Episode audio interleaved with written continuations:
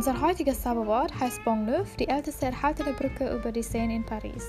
Der Bau begann in 1578 und dauerte bis 1607. Die Bogenbrücke ist 238 Meter lang und 20 Meter breit.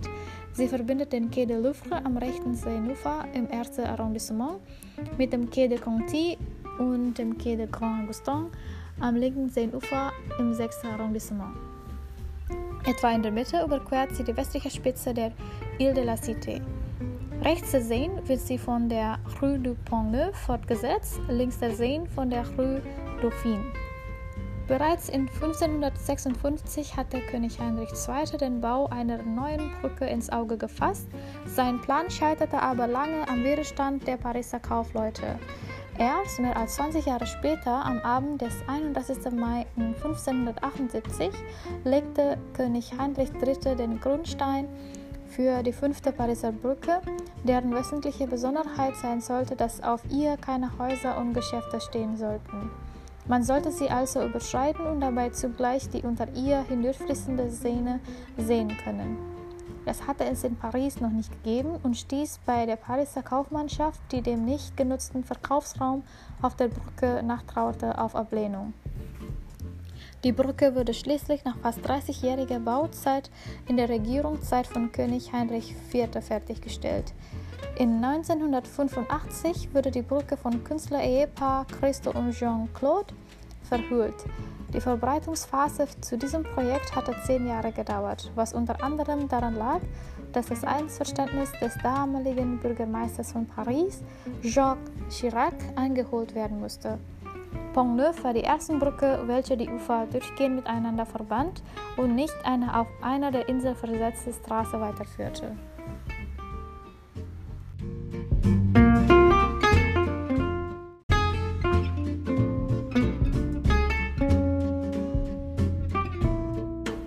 Our current magic word is Pont Neuf, the oldest preserved bridge over the Seine in Paris, which construction began in 1578 and lasted until 1607.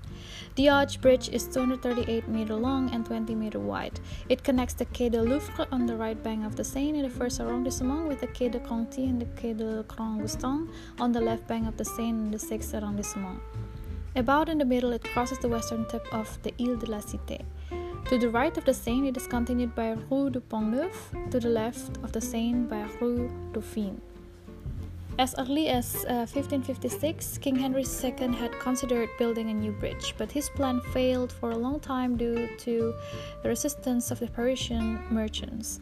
It was not only more than 20 years later, on the evening of 31st of May in 1578, that King Henry III laid the foundation stone for the fifth Paris Bridge. The main feature of which was to be that it was not co- not to contain houses and shops. It was supposed to be possible to cross it and at the same time see the Seine flowing underneath.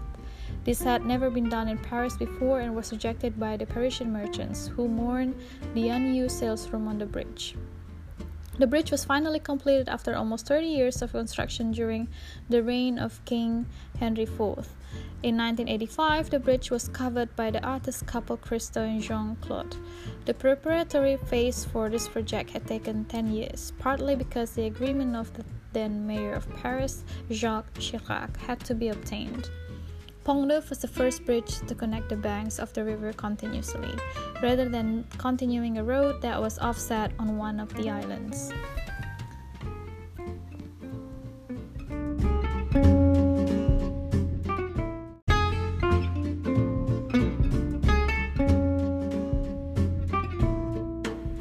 Kata ajaib kita hari ini adalah Pont Neuf, yang merupakan jembatan tertua di atas sungai Seine di Paris yang pembangunannya dimulai pada tahun 1578 dan berlangsung hingga 1607.